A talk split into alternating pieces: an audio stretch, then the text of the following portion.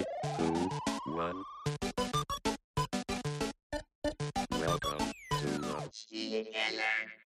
Und damit herzlich willkommen im Spielekeller, Folge 66 mit mir, Chris Hahner und In meiner Wenigkeit, ey, Gelo, Gelo, Gelen. Hallo. guten. Morgen. Na, am Feiertag hier. Ja, wie Ja. gewohnt, Montag. Heute aber Pfingstmontag. Genau. Du Und du siehst bist müde da. aus. Ja, Du siehst sehr müde aus. Du kurzer, siehst sehr müde aus. ganz kurzer Disclaimer vorab. Ich werde versuchen, heute die Klappe zu halten. Passiert nicht ganz so oft. Ähm, boah, ich bin so im Sack. Ich komme gerade frisch von einer Science-Fiction-Convention, auf der ich ausgeholfen habe. Also ich habe ähm, nicht viel geschlafen, war das ganze Wochenende unterwegs und bin, hat tatsächlich, habe heute Morgen noch ähm, die erste Flughafenfahrt gemacht für einen der Gäste und bin quasi von dann, also auf dem Weg von Bonn äh, schon im Auto eingeschlafen. Also ich bin nicht gefahren. Als Beifahrer. als Ja, Beifahrer schon direkt eingeschlafen. Ich habe Schlafentzug. Ich sehe richtig fertig aus. Und wenn wir hier mit der Aufnahme durch sind, werde ich auch äh, nicht über losgehen und direkt ins Bett gehen. Ja, Chris, du hast äh, so große Augenringe, dass du fast vier Augen hast. Kennt ihr das, wenn die Leute so krasse Augenringe haben, dass daraus zwei Augen nochmal entstehen? Also man weiß nicht genau, wo man hingucken soll.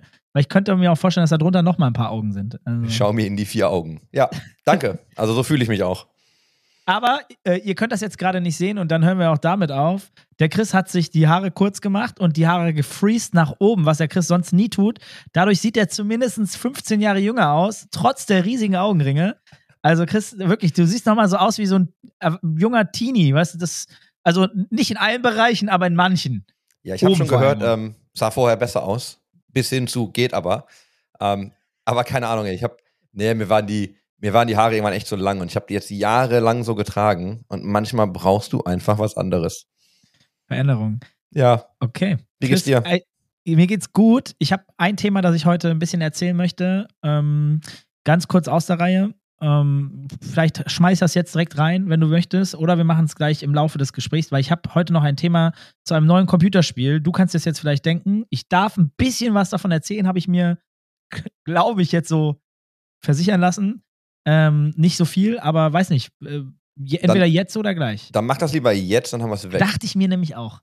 Okay, ja, pass auf. Also, warte, ich muss mal kurz lesen, ja, wie viel ich davon erzählen darf. Ich darf wahrscheinlich nicht so viel erzählen. Aber was ich erzählen darf, ist, dass ich letzte Woche bei dem VIP Summit war von Frostgiant, die das Spiel Play Stormgate gerade bauen. Sozusagen das Strategiespiel von den Entwicklern von StarCraft, den alten Blizzard-Leuten und allem, was dazugehört. Ein fantastisches Line-up.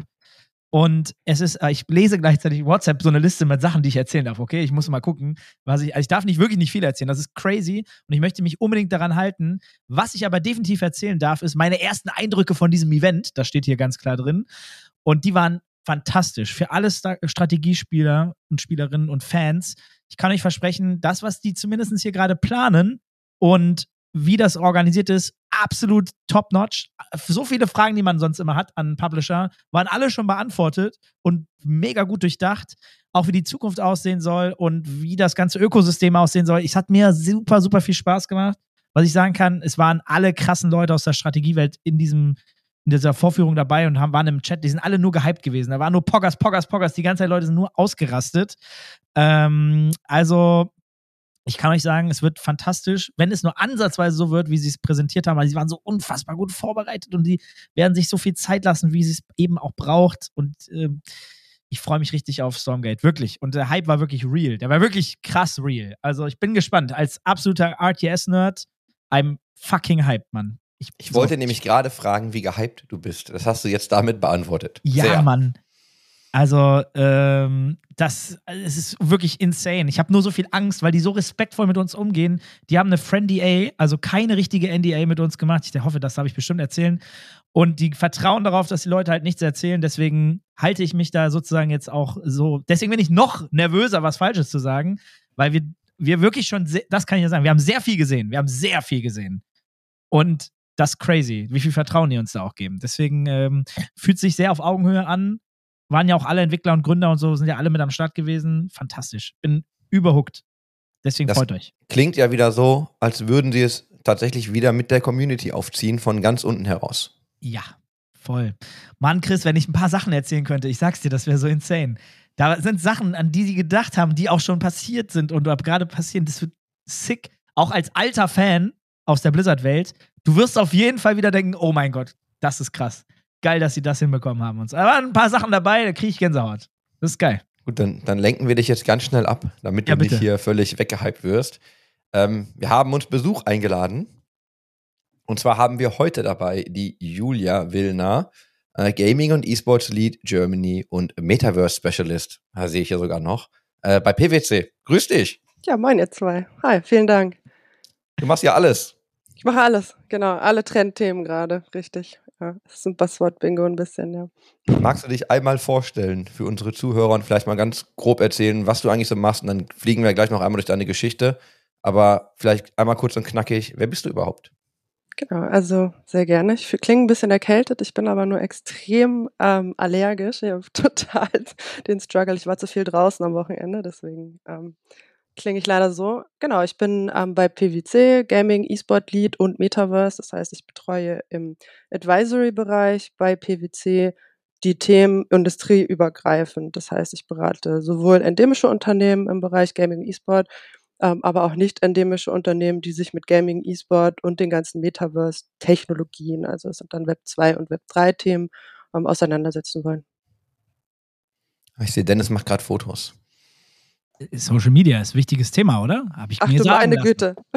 Dafür war ich nicht vorbereitet. Ja, alles gut, das äh, authentisch und man sieht das alles nur sehr verschwommen, also äh, ganz entspannt. Danke. So. Ja, schön, dass du da bist, Julia. Also, äh, vielleicht auch mal da, Chris, du wirst bestimmt auch noch gleich ein bisschen was zu, zu erzählen, aber Julia und ich hatten die Ehre, auch bei einem, äh, ging tatsächlich um Business, auch in dem Moment, denn du warst ja früher bei MadeCreate und wir haben uns in Hamburg das erste Mal, also wir haben uns in Calls kennengelernt und dann auch in Hamburg gesehen und sind äh, damals äh, sehr viel im Austausch gewesen und äh, ich durfte das Glück haben, schon sehr viel deiner Meinung kennenzulernen, was natürlich für so ein Gespräch, glaube ich, sehr hilfreich ist äh, wie du über Menschen denkst, wie, wie generell so die Next Steps sein könnten und auch für dich businessmäßig. Und ähm, muss sagen, dass das Gefühl hatte, dass du, du war, die, diejenige warst, die den Laden Jetzt geschmissen bin ich hat. gespannt. Ja? Die, nee, nee, diejenige war, die den Laden da schon geschmissen hat. Und ähm, auch da kann ich dir nochmal ganz herzlich Danke sagen, denn wir hatten ja das Glück, dass wir tolle Menschen äh, von MakeRate äh, zu uns holen durften. Und äh, das meine ich auch wirklich ernst. Du hast mir unfassbar viel und uns als Unternehmen sehr viel Feedback gegeben zu den Menschen, ähm, dass wir so viele Leute wie nur möglich nehmen konnten. Und äh, da äh, wahrscheinlich auch mehr genommen haben, als wir anfangs dann dachten in der Konstellation. Und ähm, das hat sich übrigens alles bewahrheitet. Also es hat, äh, muss ich so unter dem Strich auch sagen, es ist ja jetzt doch ein bisschen Zeit vergangen.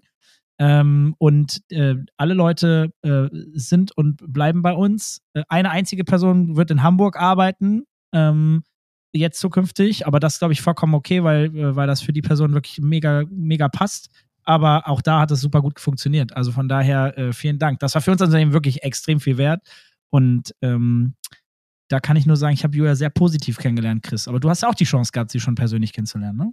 Ja, ich muss mich aber haben- in dem Moment, sorry, ich muss kurz reinspringen, ich muss mich da auch bedanken. Also es war wirklich, die Gespräche, die wir da hatten, die waren ja wirklich ähm, total offen, ähm, allumfänglich und ich freue mich umso mehr zu hören, wenn das jetzt alles auch so geklappt hat. Weil ich würde nicht sagen, ich habe da den Laden geschmissen, sondern wir hatten einfach ein großartiges Set an super MitarbeiterInnen, die ähm, letzten Endes den Laden am Laufen gehalten haben. Ne? Also definitiv. Und ich glaube, die Transition, die wir da hinbekommen haben, ist äh, für, für die meisten zumindest ähm, das Beste gewesen.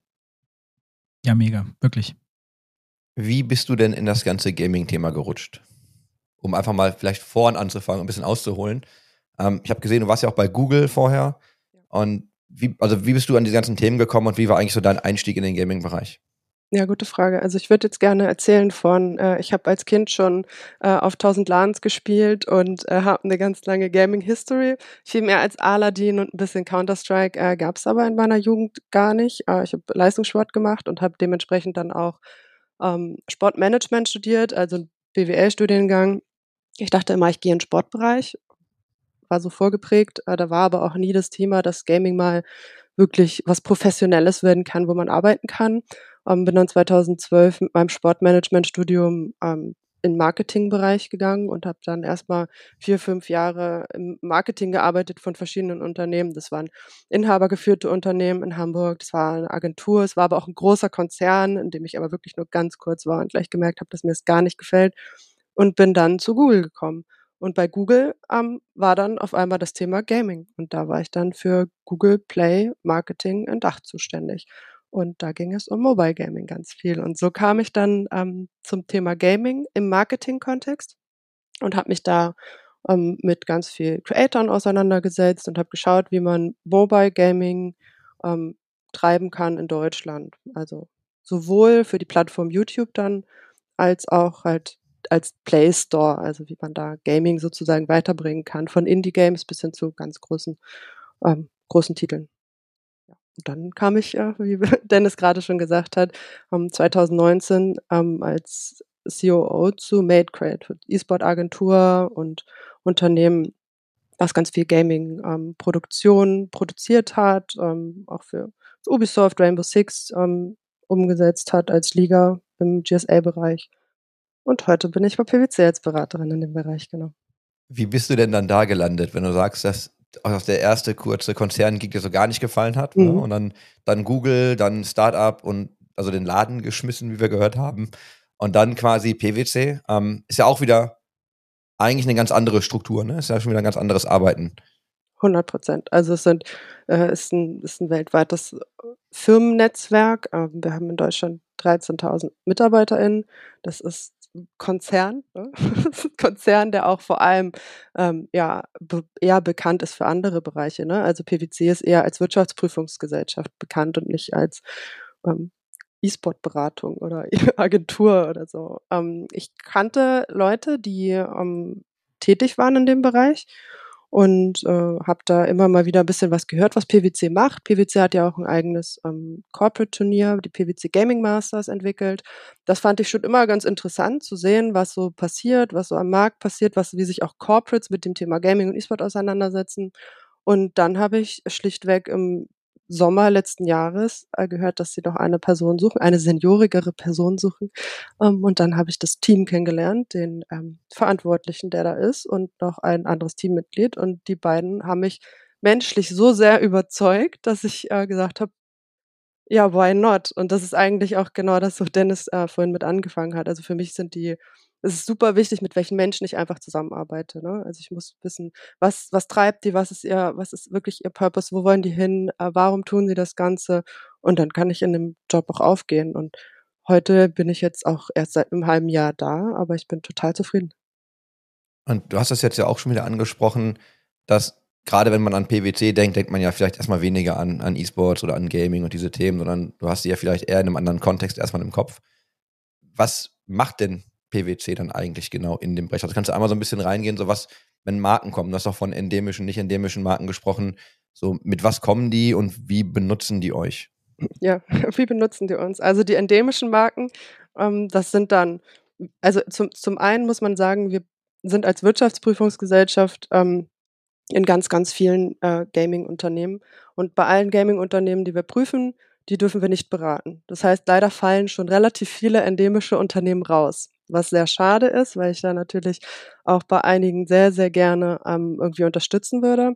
Bei den ähm, anderen Unternehmen, die wir aber nicht prüfen, beraten wir vor allem mit Corporate Services. Also das sind äh, von, einem E-Sport, von einer E-Sport-Organisation, die ähm, einen M&A-Prozess durchlaufen möchte, dann kommen wir mit den Services, die PwC ohnehin anbietet ähm, und unterstützen dabei, zum Beispiel Investoren zu suchen oder die Organisationsstruktur zu verändern ähm, bei, bei größeren Unternehmen kann das aber auch, äh, kann das aber auch Tax Legal Bereich sein. Da bin ich gar nicht so sehr inhaltlich in, involviert.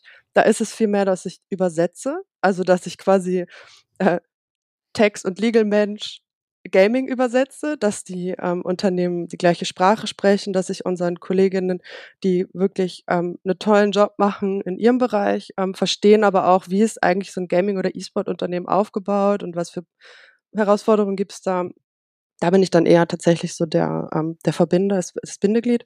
Und bei den Non-Endemics sind es die klassischen Bereiche, ähm, in denen äh, Take auch unterwegs ist, in denen viele Agenturen unterwegs sind, nur halt auf einem anderen äh, Level. Wir sind da eher strategisch unterwegs ähm, und beraten dann große Konzerne, wie sie zum Beispiel in ja, wie sie an Gen Z über Gaming, über den Passion Point Gaming rankommen, ähm, wie sie ähm, Gamification-Prozesse in ihre ähm, in ihre Themen einbauen können, sei es Consumer Facing, keine Ahnung, Retention Rates von Apps erhöhen über Gaming zum Beispiel oder äh, oder andere Themen. Also große Vielfalt, ganz viel dabei und ähm, da kooperieren wir dann auch immer mit unterschiedlichen Unternehmen, die das Ganze umsetzen.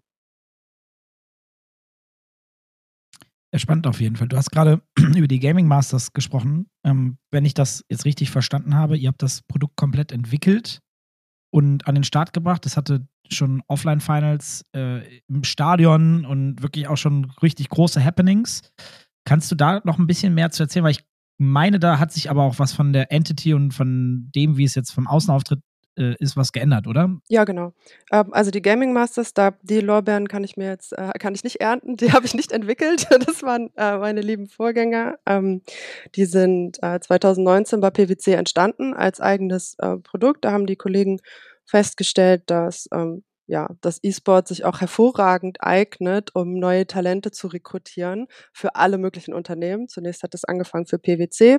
Das heißt, ähm, ne, guckt man sich die MINT-Talente an, die irgendwie gesucht werden und dann schaut man, wie kann man über E-Sport im Grunde genommen Qualifikationen von Talenten herausfinden und ähm, so wurde dann ein Turnierformat entwickelt und was genau, wie du richtig sagst, auch letztes Jahr ziemlich groß dann im Deutsche Bank Park ausgetragen wurde in die Finals. Da waren dann mehrere Corporates ähm, eingeladen, die dann ähm, gegeneinander gespielt haben und gleichzeitig aber auch ganz viele Talents, also BewerberInnen, die bei diesen Unternehmen arbeiten wollten. Und so konnten sich dann die Unternehmen und die BewerberInnen ähm, kennenlernen gegenseitig. Und da gab es ein großes Finale.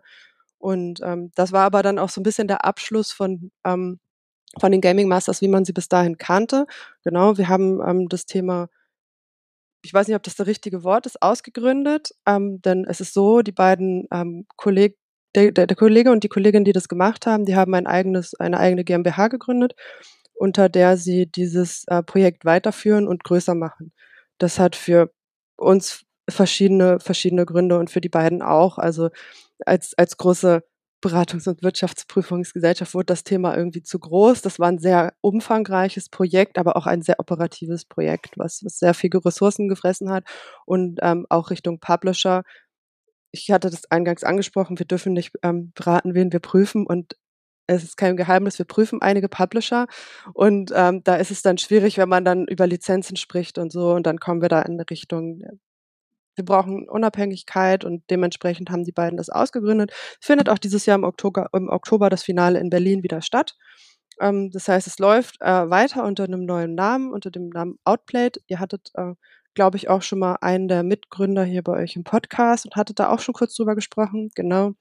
Um, und wir machen aber Gaming Masters als PwC weiter, auch in diesem Jahr, aber als klein. Also wieder ganz zurück. Es heißt Homecoming, Back to the Roots. Ähm, wir werden wieder nur für PwC rekrutieren und wir verlassen so ein bisschen E-Sport und wir gehen ein bisschen mehr in Casual, in breiteren Bereich. Wir sagen Gaming und es ist eher eine Art Gaming-Tag. Ähm, wo wir dann BewerberInnen einladen, die dann über das Thema Gaming sozusagen PwC als, als Unternehmen kennenlernen können. Also an der Stelle erstmal schöne Grüße an den Gianluca und die Pia, Absolut. die das Ganze nämlich ausgegründet haben und jetzt, glaube ich, mit ganz anderen Sachen ähm, sich herumschlagen müssen, da sie plötzlich Gründer sind. Und äh, wie Pia mir so schön erzählt hat, du plötzlich ja mit ganz anderen Themen konfrontiert bist, als wenn du in diesem großen Mutterschiff sitzt. Äh, zusammen mit dem Tobi Scholz übrigens. Also an der Stelle äh, schöne Grüße, viel Erfolg. Und ich glaube, ich habe da gerade gehört, äh, PwC Home Story Cup. Du auch, Dennis?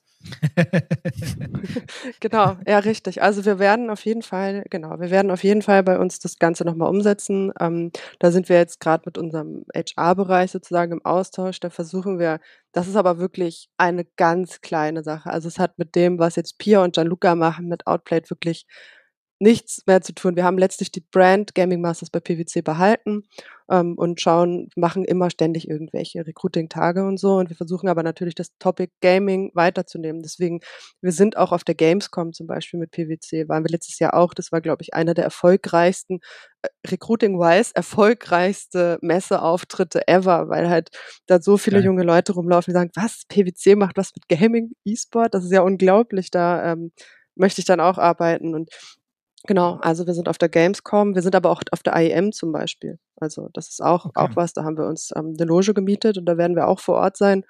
Und ähm, vor allem auch Leute bei uns aus dem Konzern einfach mal mitnehmen und einladen. Und ihr kennt das, ihr kennt das sehr gut, ne? Wenn man jemanden, der nicht aus dem Gaming oder aus dem E-Sport kommt, dann einfach mal zu einem Event mitnimmt und, äh, und dann das erste Mal dann sieht, was ist da eigentlich für eine Stimmung, was ist da eigentlich los. Ähm, und da freue ich mich sehr drauf. Also auf die Augen und auf die Reaktion freue ich mich wirklich sehr. Da seid ihr ja tatsächlich schon ein paar Schritte weiter als der eine oder andere in, in dem Business, ne? Wenn ihr jetzt schon so weit seid, Logen auf der IEM zu mieten und dann Partner, Kunden und so weiter mit reinzunehmen und auch das eigene Unternehmen vor allen Dingen mit reinzunehmen, um da mehr Education zu schaffen. Eine, eine Businessfrage habe ich noch zu der Ausgründung, denn das weiß ich tatsächlich auch nicht äh, oder hatte ich auch nicht gefragt.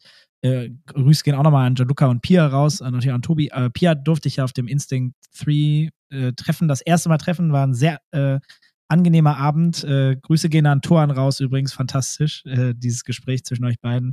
Das ist aber nur ein kleiner Insider. Alle, die vor Ort da waren, werden Bescheid wissen. Ähm, und ähm, ist das denn so, dass PwC jetzt gar nicht mehr beteiligt ist an dem Projekt oder ist das eine Ausgründung und PwC hat selbst noch ein paar Anteile an dem Projekt, an der GmbH? Das ist, glaube ich, ne? Äh, es ist eine GmbH, genau, die wurde selbstständig ausgegründet. Ähm, ich denke, ich darf sagen, dass wir ein CLA haben, ne, einen Convertible Loan gegeben haben, um eine kleine Starthilfe zu geben. Ähm, aber Pia und Gianluca suchen natürlich selber Investoren. Also wer Interesse hat zu investieren, sicherlich könnt ihr den Kontakt ähm, auch herstellen. Ansonsten sind sie natürlich schon sehr, sehr weit auch in ihrem Konzept und die bauen auch eine eigene Turnierplattform und äh, ladet die auf jeden Fall auch mal ein. Die haben viel zu erzählen, machen viele coole Dinge. Ähm, von daher, das ist echt ein spannendes wir- Projekt. Vier hatten wir noch nicht bei uns. Ähm. Wäre tatsächlich mal ein gutes Thema, um, äh, um vor allen Dingen mal über was anderes zu sprechen. Ähm, Ja, auch das Thema eine Ausgründung, genau. Ausgründung aus einem großen Konzern. Also sowohl Pia als auch Gianluca waren ja lange bei PwC und ich, ähm, ich war ja nun genau andersrum. Ich war ja die letzten Jahre in einem Startup, vier Jahre lang.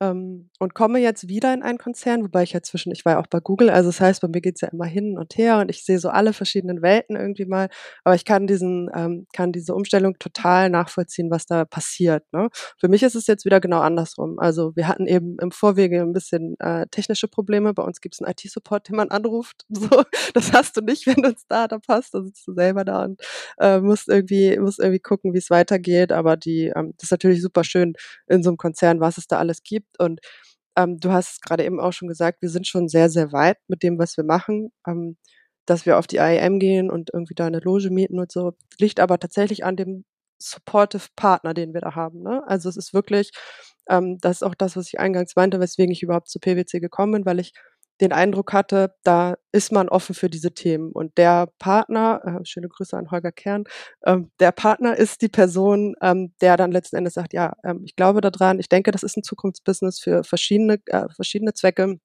Ähm, wir sollten das machen und auch nicht immer gleich ähm, irgendwie werblich auf eine IEM gehen und da irgendwie großartig an Unternehmen ran oder so. Nein, wir müssen das Thema bei uns ähm, bei PwC verständlich machen. Wir müssen intern ähm, ganz viel Education machen. Und das funktioniert auch ähm, momentan echt super. Also ich bin total froh, da sind so viele Unter so viele Bereiche, so viele andere BeraterInnen bei uns, die ähm, immer mal wieder, die kommen immer von einem Kunden und immer sagt irgendwer Metaverse oder Gaming, irgendein, irgendeins von diesen Buzzwords, da kommen die dann immer an. Ähm, und ich bin froh, dass sie uns dann mit reinholen und sagen, man kann nicht Experte in allen Bereichen sein. Ich habe keine Ahnung von großen HR-Transformation-Prozessen. Aber wenn sie sagen, da ist irgendwie Gaming gefallen, dann sag ich, ja, lass uns doch mal gucken, wie man Trainings oder Onboardings in Unternehmen gamifizieren kann. Lass uns doch mal das Thema mit reinbringen. Ähm, und dann holen die uns mit rein und dann ist es super spannend und das macht total Spaß. Also ich habe ganz viele E-Sports-Experten gesehen, die plötzlich alle Metaverse-Experten waren. Die sind jetzt aber alle AI-Experten. Also es muss ja eigentlich ganz schnell gehen. Ja, also ich würde mich auch nicht als, äh, als Metaverse-Expertin äh, betiteln, sondern ähm, wir sehen mit Metaverse eher ähm, den Überbegriff und ich finde es lustig, dass du sagst, AI ist eine Technologie, die zum Metaverse zugefasst wird. Ne? Also ich finde den, ähm, das ist immer so, das sind glaube ich immer so Headline-basierend, was man halt gerade Mhm. so oder was halt so EntscheiderInnen irgendwo lesen und dann, ja, Metaverse ist tot, okay, jetzt machen wir AI. Ähm, zum Glück äh, ist dann äh, zumindest bei uns ist es einigermaßen träge. So, wir haben gesagt, okay, wir machen Metaverse. Metaverse ist äh, Web 2, Web 3, da fassen alle möglichen Technologien zu und ich bin keineswegs Technologieexpertin. Absolut gar nicht. Aber das ist abgefahren. Wir haben bei PwC für fast alles jemanden, der wirklich das voll, Vollzeit macht. Also wir haben wirklich ein Riesenteam, was sich mit NFTs und äh, den ganzen Themen beschäftigt, weil da natürlich auch noch andere ähm, andere Themen dann für unsere Kunden letzten Endes ja auch entstehen. Ne?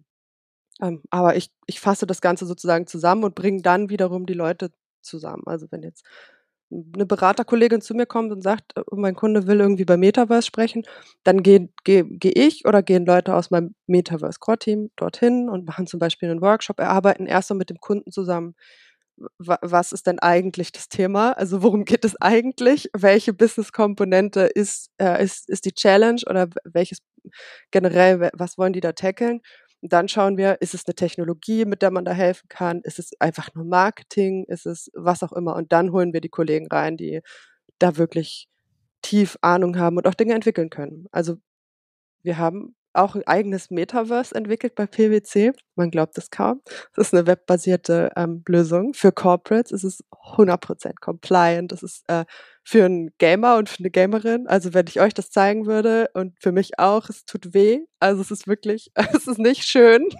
so, ähm, es ist halt einfach eine virtuelle Welt in der aber verschiedene Technologien angedockt werden können. Technologien im Sinne von, also es geht um kollaboratives Arbeiten und da kann man dann sich mit seinem Avatar bewegen und dann kann man da Präsentationen angucken und so weiter.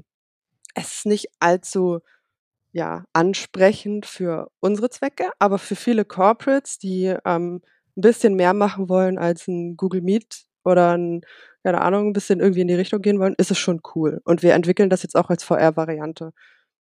Aber wir arbeiten natürlich auch mit cooleren Startups und so zusammen, die coolere Dinge entwickeln. Ähm, und wenn wir beim Kunden sind, schauen wir dann, was braucht der Kunde und wie können wir dann da irgendwie Unternehmen oder Leute zusammenbringen.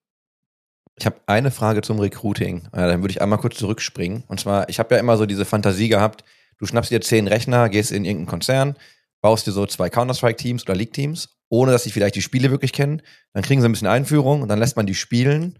Und das dann sozusagen das neue Assessment Center. Ne? Du guckst halt, wie funktionieren die Rollen, ähm, wie interagieren die miteinander. Ist das auch jetzt mal ganz salopp gesagt, das, was ihr macht, wenn ihr Gaming für Recruiting benutzt? Ich weiß jetzt nicht, wie tief du operativ da drin steckst, aber was schaut ihr euch dann an? Wie Leute sich dann verhalten, generell, weil du dich nicht verstellen kannst, wenn du spielst? Oder worum genau geht's denn dann beim Gaming als Recruiting-Tool?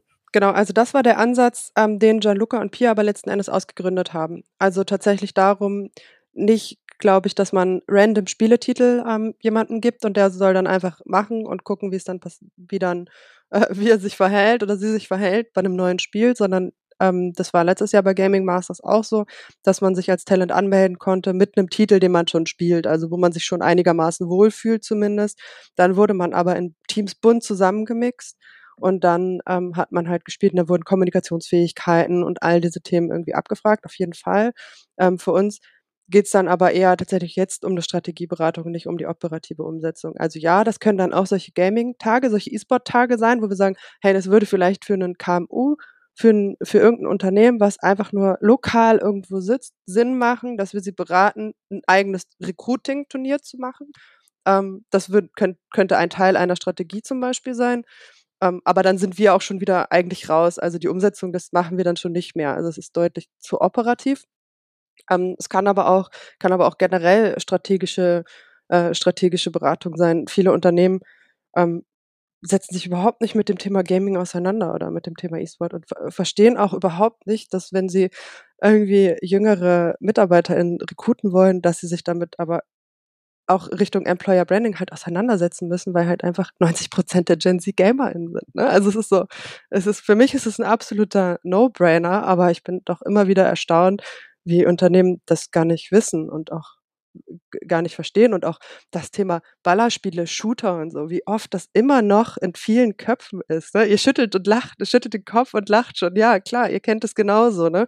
Ähm, ich, ich würde jetzt bei PwC auch nicht direkt erzählen, dass wir bei der IEM, dass es sich da um Counter-Strike handelt. Das wäre nicht der erste Satz, den ich sagen würde. Jetzt ist es raus. So. Aber, aber die sollen halt kommen und gucken. Es geht nicht um, es geht nicht um das per se, sondern es geht um das Miteinander und viele andere Qualitäten, die es da ähm, letzten Endes, um, ja, die es da letzten Endes halt- gibt. Ne? für, für uns als die Wilden aus der Gaming- und E-Sport-Blase ist das natürlich oft so, dass wir immer noch mit Klischees zu kämpfen haben, mal mehr, mal weniger.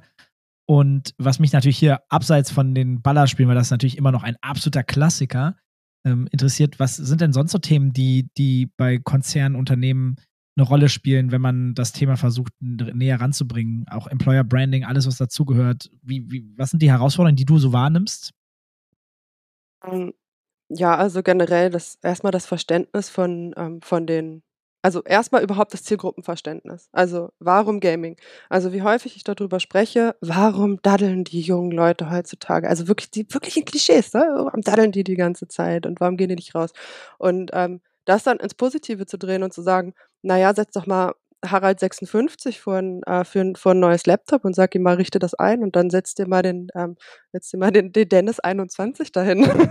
der richtet dir das sofort ein. Der ist technisch affin, der ist mit der Technik aufgewachsen. Ihr habt da ähm, viel besseres Verständnis für Technik und für die Chancen letzten Endes, eine größere Adaptionsfähigkeit. Das sind einfach viel, das sind einfach die Mitarbeiter in der Zukunft. Sicherlich gibt es auch viele andere Herausforderungen noch, aber da erstmal das Positive zu sehen und zu gucken, okay, wie kriegen wir die? Und wir kriegen die halt nicht über ein Assessment Center, was irgendwie, keine Ahnung, durchgeklickt wird, wo äh, sonst welche unschönen Seiten irgendwie angeguckt werden und theoretische Sachen, da kann man über ein paar Videos oder durch Erlebnisse ein bisschen immersivere Themen irgendwie deutlich besser hervortreten. Und wir haben nun mal den War for Talents. Ne? Also es ist, es ist nicht mehr so, dass sich ein Unternehmen aussuchen kann, ähm, wen man da anstellen möchte. Und es ist eher andersrum. Die Unternehmen müssen sich irgendwie attraktiv aufstellen. Und viele machen das zum Glück auch, aber es darf halt nicht halbherzig sein. Das wisst ihr auch, wenn ein Unternehmen ähm, das nicht ernst meint und sich auch nicht wirklich mit dem Thema auseinandersetzt, dann ist es nicht authentisch und das merkt jeder auf 100 Meter gegen den Wind. Also gibt so viele äh, unangenehme, äh, unangenehme Beispiele. Und da versuchen wir halt zu helfen. Und das sind, genau, es ist einmal dann das Thema Employer Branding, aber es sind auch andere, es sind auch andere Themen, so Trainings, Onboardings. Also ich weiß nicht, ob ihr schon mal in einem großen Konzern gesehen habt, wie so Onboarding-Prozesse laufen und, und äh, ja, da ist man irgendwie, weiß ich nicht, schon im Onboarding gelangweilt und, und, und überhaupt nicht offen. Auch so, ähm, ich kann es ja erzählen, was wir bei PwC für, für, äh, für Trainings durchlaufen müssen. Logischerweise, weil wir eine Wirtschaftsprüfungsgesellschaft sind. Aber das sind tagelange Trainings. Und wenn die ähm, ein bisschen cooler aufgebaut sind, wenn die ein bisschen mit Videos, ein bisschen ähm, interaktiver sind, dann ist man da viel mehr dabei. Also ich für mich, und ich bin nicht Gen Z leider, aber ich nehme für mich auf jeden Fall deutlich mehr ähm, bei gamifizierten Ansätzen mit. Ähm, und ich glaube, die jüngere Generation umso mehr. Und das sind Themen, ähm, über die wir ganz viel mit Unternehmen sprechen. Es macht ja auch einfach viel mehr Spaß, ne? Also ich habe mal, es gab mal eine App, ich habe den Namen jetzt leider nicht parat, aber da hast du quasi, es war eine To-Do-Liste, ne? Es war so ein Task-Manager, aber du hast dir halt ähm, einen kleinen Pixel-Avatar gebaut. Und dann war das so ein MMO. Ne? Du musstest halt, Alter, wenn, immer wenn du abgehakt hast am Tag oder Wochenziele hattest und du hast dann immer Erfahrung bekommen und dann hattest du immer sowas wie Bossfights, ne? Wenn du dann irgendwie große Tasks hattest und dann gab's auch Loot und dann konntest du natürlich deinen Charakter noch irgendwie anders gestalten. Und das war einfach nur eine gamifizierte Variante eines ähm, Task-Managers. Und das also sah auf jeden Fall ziemlich cool aus. Ich habe es noch jetzt noch nicht benutzt, aber ich fand die Idee halt ganz geil, weil ich glaube, mit Gamifizierung kannst du generell einfach die Leute ja viel länger engaged halten. Ne? Die haben einfach Bock, da hast du einfach ein bisschen eine andere Story. Und ich kenne so Onboarding-Prozesse aus Konzernen, ne, wo du dann so auch so einen Stapel Papiere bekommst, hier, lies dich doch erstmal ein. So, ah, cool, danke. Ist nicht so aufregend. Nee, es ist nicht so aufregend und ähm, ist, äh, wenn es so ein Spiel ist, ist ja schon richtig advanced im Grunde genommen. Wenn das cool ist, glaube ich, kann das super funktionieren. Das ist aber immer so die dünne Linie zu gewollt, aber nicht gekonnt. Ne? Also ich glaube, man muss gar nicht so weit gehen, dass man direkt ein Spiel entwickelt sozusagen, sondern einfache kleine Challenges, ne? sodass man halt so ein bisschen getriggert wird und Bock hat, irgendwie das zu machen und auch motiviert ist, dann weiterzumachen und dran zu bleiben sozusagen.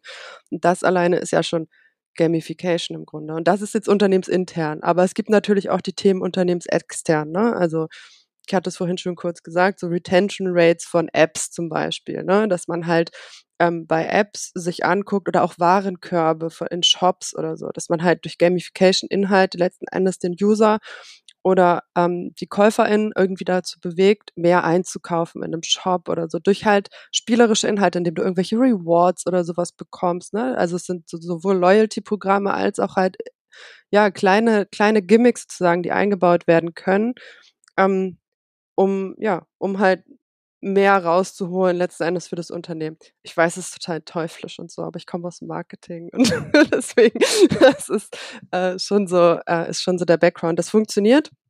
Dazu beraten wir auch ähm, und arbeiten das dann letzten Endes auch mit Kunden, Kunden aus, dann aber auch logischerweise in Kooperation mit den betreuenden Agenturen und so weiter, sondern das ist, ja, gucken uns dann die Businessziele an und dann geben wir da auch Inspo im Grunde.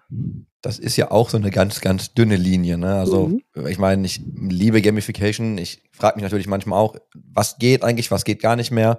Und ich glaube, wenn du dir anguckst, so auch Pack-Openings, ne, sind ja eigentlich auch nur so die, die Spitze der Gamifizierung eigentlich, ne? so wie diese ganze Erfahrung aufgebaut ist.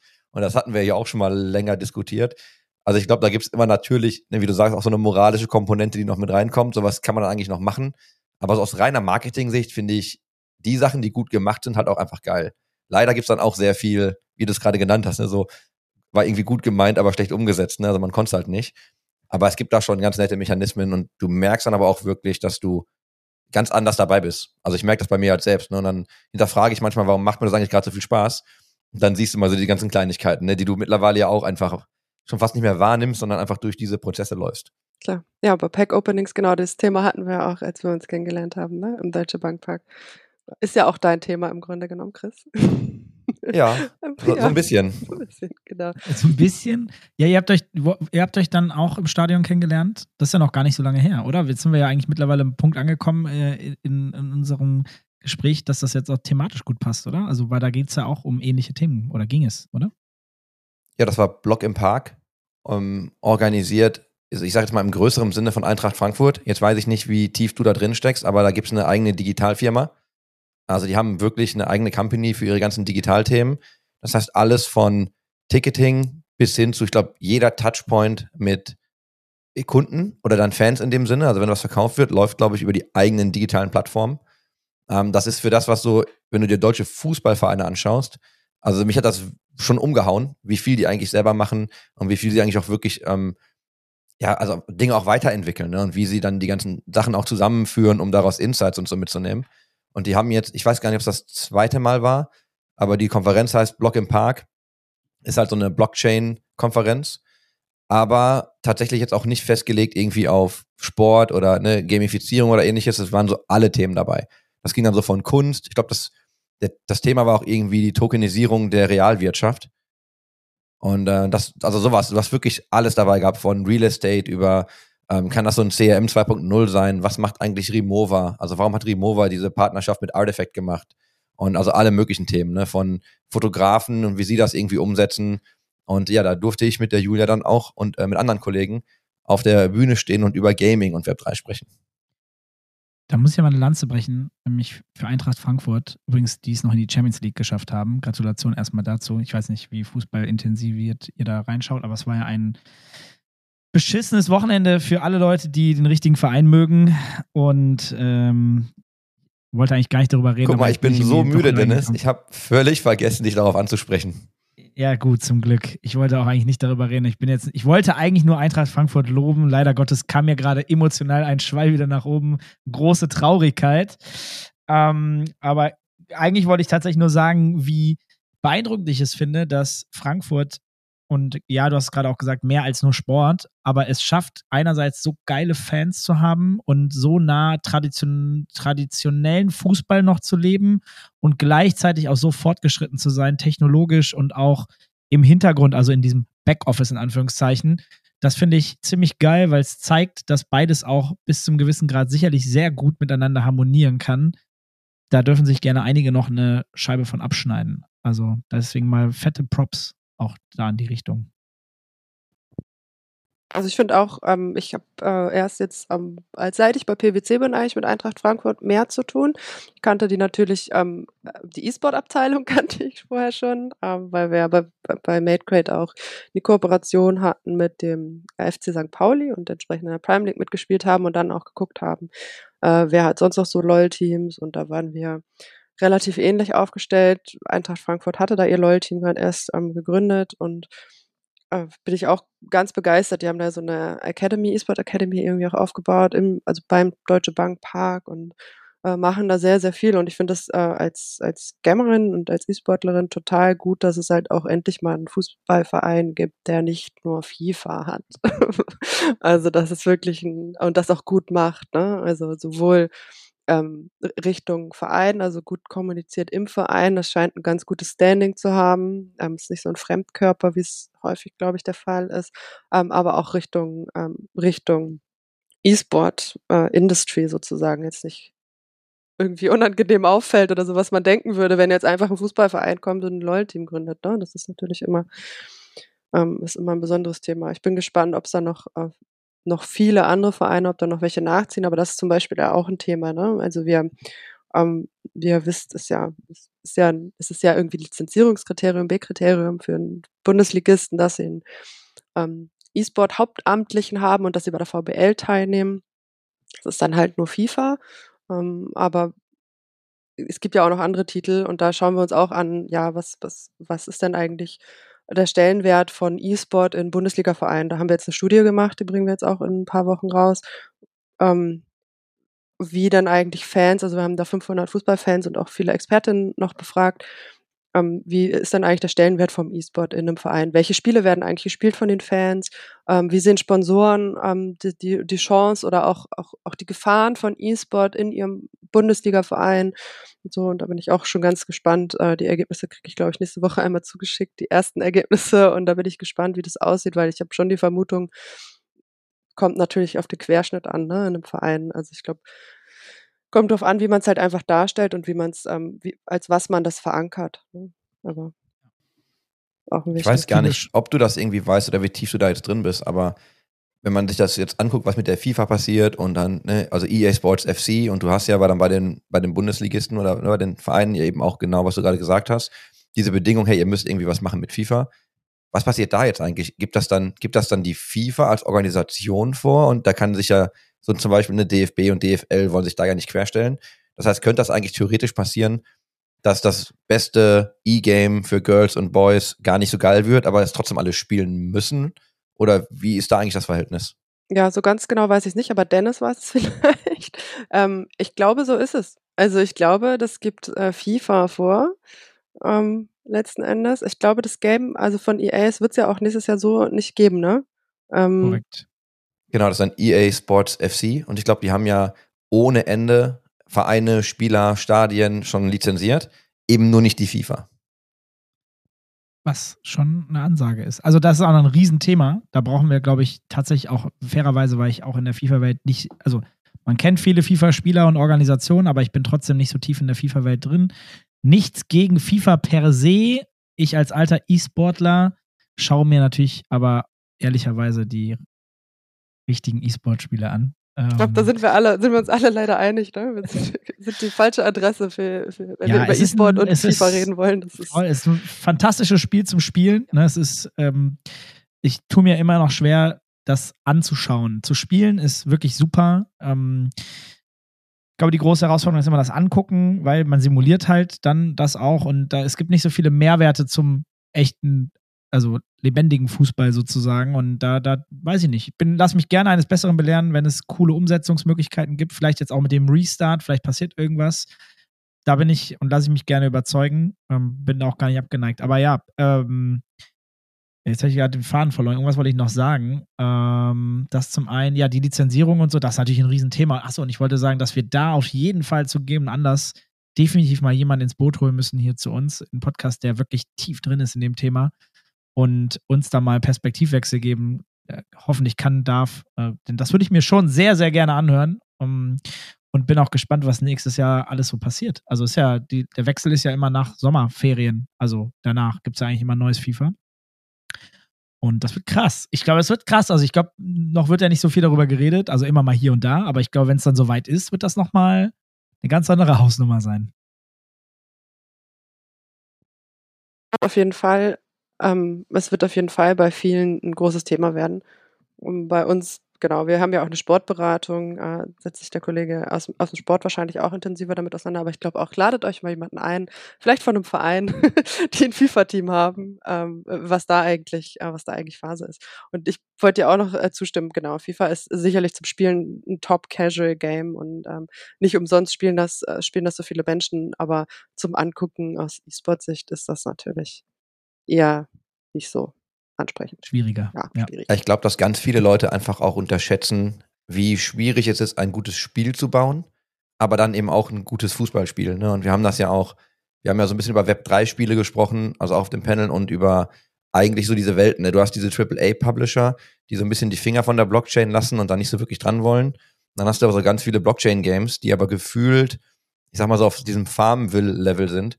Und alle kommen halt immer um die Ecke mit, ja, es ist irgendwie ne Play to Earn, Play to Win, Play to, was weiß ich, ne? Also es ist immer so. Und es war ja auch in der Keynote wurde es ja auch gesagt, so, warum machen wir nicht einfach mal Play? Also warum nicht einfach mal for fun, ne? Warum bauen wir nicht einfach mal ein geiles Spiel, das Spaß macht? Und dann überlegen wir, wie wir die Technologien dahinter setzen. Und ich glaube, das wird irgendwann passieren. Es gibt ja die ersten Ansätze. Also ich glaube, Midnight Society kann man sich mal anschauen.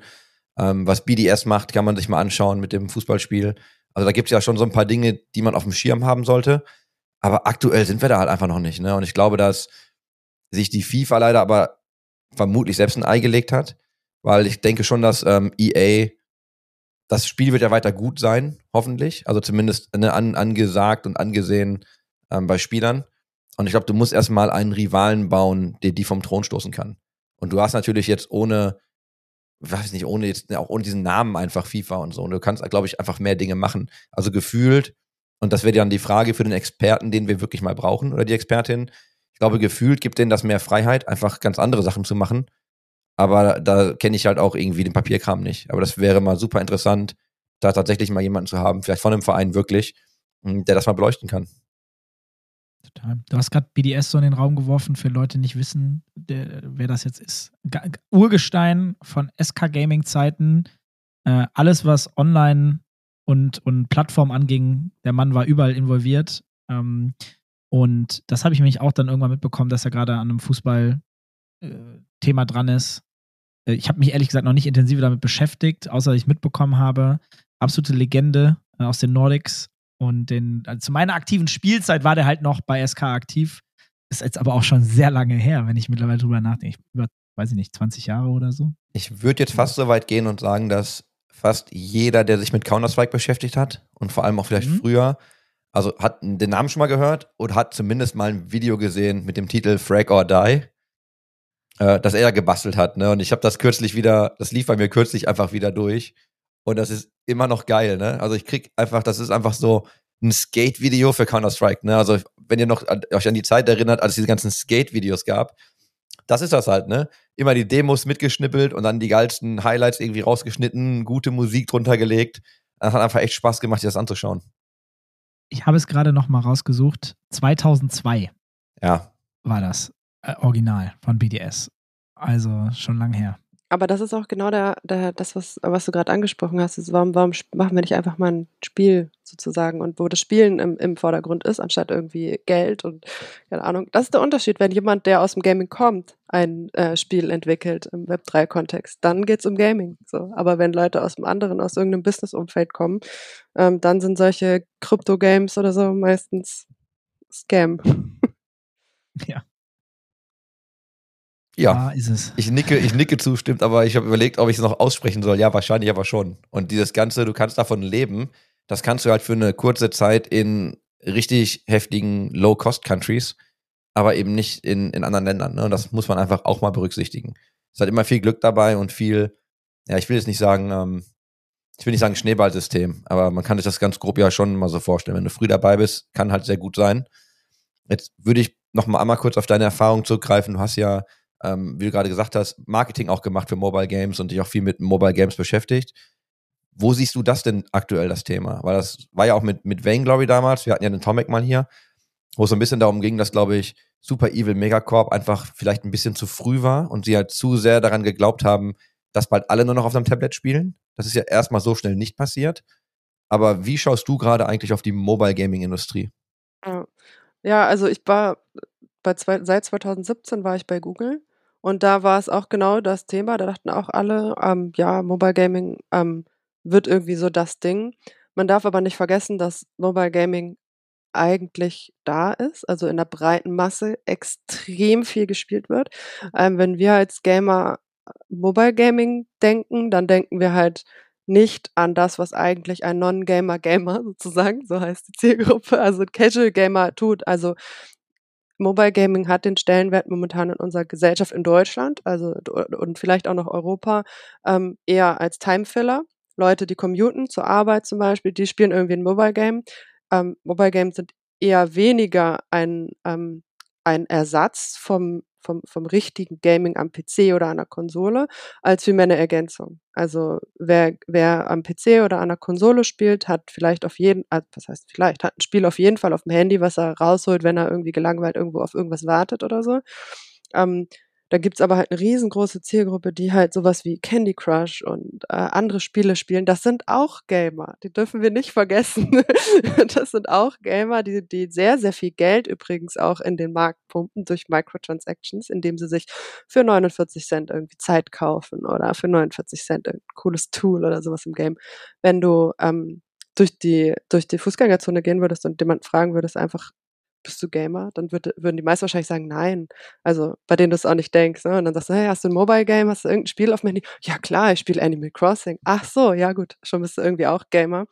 Ähm, ich glaube, für ein ähm, für das wahrscheinlich, worauf du eigentlich so hinaus willst, so den, den, den ich sag mal in Anführungszeichen ernstzunehmenden Gaming-Markt, braucht es einfach noch ein bisschen was. Ähm, in Deutschland haben wir ja nicht mal vernünftiges Internet. Ne?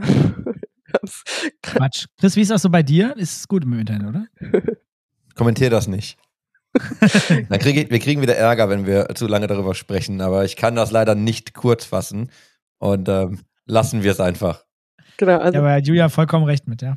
Ja, also man braucht ja erstmal Internet, um halt vernünftig irgendwie auf dem Handy spielen zu können. Dann ist natürlich, wenn man aus dem, wenn man halt eine gute Grafik oder so gewohnt ist und dann irgendwie aufs Handy oder aufs Tablet guckt, das ist natürlich, das ist was ganz anderes. Ne? Und ähm, bei Google habe ich mich auch sehr viel damit beschäftigt, wie man äh, Mobile Gaming Content auf YouTube bekommt zum Beispiel. Ne? Also es ist, Gaming Content hat da wirklich Millionen Watchtime Hours. Ne? Also das ist wirklich, äh, Let's Plays laufen da hoch und runter, aber kaum irgendwas im Mobile-Bereich weil es auch einfach blöd aussieht. Ne? Es sieht halt einfach, kannst du nicht gut streamen, das Ganze. Es sieht total ätzend aus, wenn ihr mal auf einem Mobile Gaming E-Sport Event oder so wart vielleicht. Habt ihr das mal gesehen? Irgendwie, wie dann irgendwie, wie dann die, die Grafik aussieht, wie dann gecaptured wird, was auf dem Handy ist und so. Sieht halt einfach nicht, nicht so cool aus. Ich glaube, da sind wir einfach noch nicht, nicht in Deutschland, nicht in Europa, weil wir es auch nicht müssen. Gerade. Weil es einfach viele andere coole Games gibt, die man so spielen kann als Gamer, Nichtsdestotrotz gibt es eine sehr, sehr große, breite Masse an Menschen, die sich nicht als Gamer verstehen, aber auf dem Handy. Ja, du hast das ja auch schon perfekt seziert eigentlich, ne? Weil genau darum ging es mir ja auch. Also das ist ja genau diese zwei Teile. Die Leute vergessen halt immer, wenn wir, wenn wir beim Mobile Gaming reden, denken wir ja auch immer automatisch an dieses ganze E-Sports-Thema und ne, geile Spiele und viel Wettbewerb. Aber das ist genau das Beispiel, was du gebracht hast wenn du Leute fragst, die sagen alle, nee, wir sind keine Gamer, weil dieser Begriff so negativ konnotiert ist, warum auch immer noch. Und aber dann sitzen sie im Bus und spielen Candy Crush. Also, und das, also der, allein der Umsatz, den die Mobile Games Industrie macht, ne? also wenn man sich da mal die Zahlen anschaut, das, da ist halt schon richtig Musik drin. Ne? Das ist halt nur nicht dieses vergleichbar mit E-Sport-Segment in Anführungsstrichen. Und da müssen wir ja eh wieder aufpassen, dass wir einfach als Industrie uns nicht immer unterschiedlich abgrenzen von allem, weißt du, sondern einfach mal ein paar Sachen auch akzeptieren und hinnehmen. Aber ich bin halt so bei dir. Ähm, es spielen so viele Menschen Videospiele und auch auf einem Mobile, die sich aber selbst gar nicht als Gamer identifizieren möchten. Na, das ist immer die Frage. Non-Gamer, Gamer, finde ich super. Werde ich definitiv klauen. ja, ist auf jeden Fall auch was, äh, finde ich, ähm, also was, was für mich super wichtig ist. Ich bin ja nicht, ähm, nicht ansatzweise würde ich mich so als ähm, Hardcore-Gamerin wie euch sehen, zum Beispiel. Würde ich nie sagen.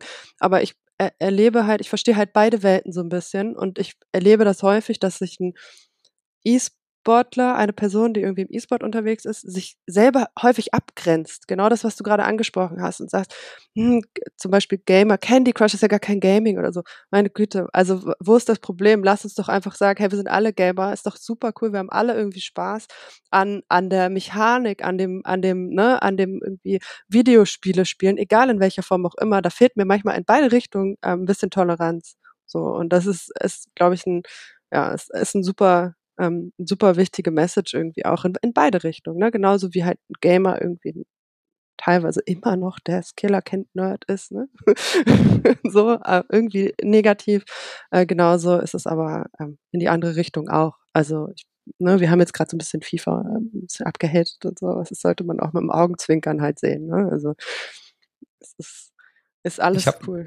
Ich habe nämlich genau daran gerade gedacht, weil wir gerade ne, also so über FIFA gesprochen haben und wir kriegen ja ab und zu dann auch diese Diskussionen, ähm, die kriegen wir über Twitter oder die kriege ich halt auch in Person, wo es immer genau um diese Abgrenzungen geht. Und das ging halt gerade los mit dem IOC, wo dann wieder alle so, ja, das ist aber noch irgendwie E-Sports und das ist aber kein E-Sports und das ist irgendwie aber Gaming und das schon irgendwie nicht mehr. Und ich mache das halt, also ich arbeite ja auch mit meinen Definitionen, also ich mache das ja auch. Ich kann mich davon ja nicht freisprechen. Aber ich glaube am Ende, genau, können wir einmal kurz drüber lachen. Und mir ist es halt auch egal. Ich habe da weder Ego noch Aktien drin. Lass uns doch einfach Gaming akzeptabler machen und geil. Und am Ende muss halt, gerade wenn ihr auch mit Marken arbeitet oder mit Firmen, so am Ende muss man halt das finden, was eben für den Kunden passt. Ne, und entweder ist das jetzt irgendwie Gaming-Kultur oder es ist irgendwie wirklich Top E-Sports oder es ist einfach Candy Crush. Es spielt am Ende auch keine Rolle. Ganz genauso. Und ähm, großer Fan davon, das ein bisschen breiter zu fächern. Ne? Wir haben auch viel über Competitive Play in letzter Zeit gesprochen und nicht nur noch über E-Sport. E-Sport kam ja irgendwann als der Begriff erst rein. In meiner Anfangszeit war es immer Pro-Gaming. Da war E-Sport gar nicht das Thema, sondern es war Pro-Gaming, weil du auch die Pros in Sportarten hast. Ne? Du bist Pro-Athlet in anderen Disziplinen, im Sport, Basketball und so weiter. Und irgendwann gab es dann den, den E-Sport-Begriff, der sich dann durchgesetzt hat für lange, lange Zeit. Und es ist ja auch spannend, wie so die Evolution ist. Und es darf sich auch gerne weiterentwickeln. Und wenn wir jetzt in der Dekade sind, wo sich wieder Dinge verändern, auch in der Kommunikation nach außen und der Begrifflichkeit und Definition, finde ich das nur richtig und auch wichtig, tatsächlich, die Gespräche anzustoßen, zu diskutieren. Und ähm, dadurch entwickelt sich alles weiter in meiner, in meiner Welt. Meistens zum Besseren. Ist ja fast ein schönes Schlusswort. Oder? Julia, haben wir dich denn irgendetwas nicht gefragt, das du noch sagen möchtest? Oder hast du eine Antwort auf eine nicht gestellte Frage? Ah, äh, nee, darauf bin ich nicht vorbereitet. Mir hätte sein können, dass du noch was ganz Bestimmtes sprechen möchtest und wir haben das jetzt einfach ignoriert. Nee, Aber- ich finde, äh, es hat mir sehr viel Spaß gemacht, das Gespräch mit euch. Hat mich sehr gefreut, euch wiederzusehen. Gerne häufiger, gerne mehr. Dann spätestens wieder auf der Gamescom wahrscheinlich. Spätestens, ja. Freuen wir uns. Ja, können wir nur zurückgeben. Also vielen, vielen Dank für die Zeit. Auch am Feiertag heute hier, muss man ja auch einfach ja, mal kurz müssen wir genau noch mal kurz äh, erwähnen. Es sind ja nicht nur wir, die so bekloppt sind, sondern danke, dass du dir überhaupt Zeit genommen hast an einem freien Aber- Tag. ja, klar. Ja, mega. Das hilft uns natürlich auch ungemein, immer jede Woche eine Folge live zu bringen äh, im Spielekeller. Und äh, deswegen da nochmal vielen Dank. Auch mega für die Insights. Wir können, glaube ich, nur sagen, viel Erfolg weiterhin. Das erste halbe Jahr hast du sozusagen hier schon bewegt. Wir würden uns sehr, sehr gerne äh, zu einem weiteren Zeitpunkt nochmal unterhalten und schauen, wo wir alle wieder stehen. Aber sehen uns natürlich auch persönlich. Und ähm, es hat super viel Spaß gemacht. Und äh, auch heute gab es wieder einen Perspektivwechsel. Ich hoffe auch für alle Zuhörenden, denn das ist definitiv äh, total spannend, auch mal andere Themen wieder zu besprechen. Ne? Wir waren in letzter Zeit äh, ganz schön anderen Richtungen unterwegs. Ich fand's auch gut. Also vielen Dank und äh, ne, für, wie Dennis schon gesagt hat, eben auch für die ganzen Insights. Ist immer mal eine ganz andere Perspektive. Und ich mag das immer, ähm, wenn gerade dein Background, ne, wenn wir einfach mal auch mit Leuten sprechen, die eben nicht so hardcore aus der Industrie sind, sondern schon vielleicht viele andere Dinge vorher gesehen haben, weil das nochmal einen anderen Kontext einfach gibt. Ne? Das setzt das Ganze nochmal ins andere Bild. Also, jetzt hören wir auch auf, uns zu bedanken. Danke. Euch, ja, jetzt noch einen schönen, äh, entspannten Tag, Feiertag, allen eine schöne Woche noch. Schön, dass ihr reingehört habt und bis zum nächsten Mal. Tschüss. Tschüss.